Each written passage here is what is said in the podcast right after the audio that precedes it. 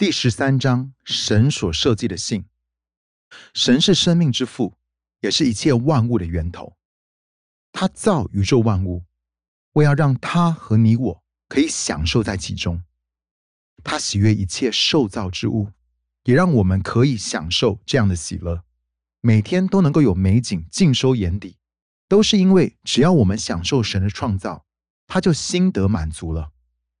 他创造食物，不仅仅是要让我们吃了可以得饱足，也是要我们可以吃喝快乐。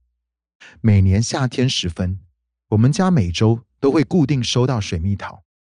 我一边下笔的同时，口中仿佛就尝到了那个滋味，又香又甜的有机水蜜桃。实在是一大享受，这就是天赋的属性，也是他对我们生活每一个环节的心意。信靠这位造物主，绝对会是你我有生以来做过最明智的一个抉择。神立下规矩与行为界限来保护生命，他这么做完全不是因为他反对我们感到喜乐和满足，其实正好恰恰相反。他之所以在我们的生命里设下界限，就是为了要守护他渴望我们达成的目标，也就是享受从今时直到永远的最终满足。犯罪会让人感到快乐，没错，但只是一时的。活出公义，才能够真正带给我们持续一生之久的福乐。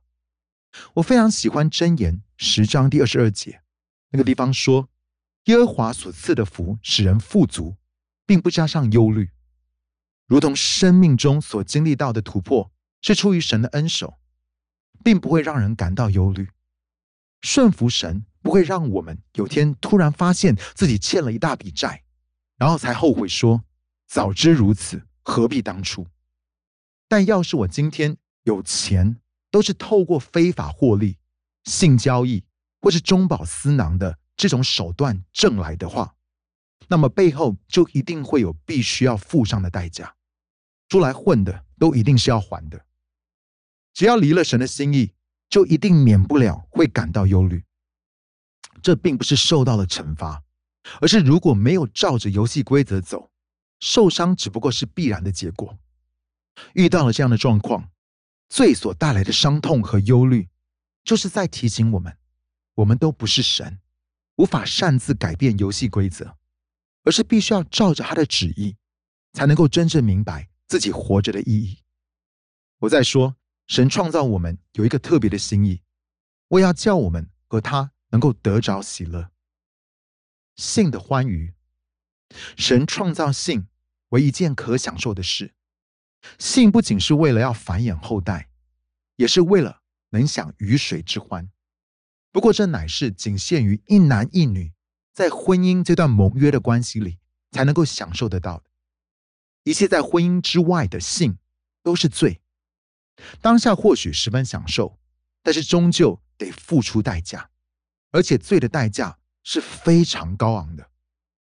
道德复兴运动 （Moral Revolution） 的创办人克里斯·韦罗顿提醒我们：每当我们第一次受到某一个主题的教导时，那个教导就会成为我们看待那件事情的标准，并在之后。用它作为衡量其他相关新知的那把尺，这代表如果父母亲有营造出一个可以谈性的健康环境，教导孩子有关性的意义与目的，那么就算之后他们从学校的老师或是朋友那里，不论听到了什么不同的想法，都会拿来比照，看看是否与父母亲讲的一样。但很不幸的。许多父母总是等到孩子们都已经被不敬虔神的系统灌输完一轮关于性的想法之后，他们才来做这件事情。但到那时候，都会变成反过来，是父母的教导和分析会被孩子拿来以最先接收到的观念比较，此时局势会变得对父母来说较为不利。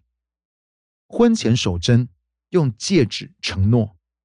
当我的两个儿子渐渐长大的时候，我分别带他们各自进行了一场晚餐之约。莉亚则是由贝尼带他。当时我们还住在威佛维尔，就开着车到雷丁市，父子或是母女一起单独吃顿饭。言谈中，我们会再次讨论到性这回事。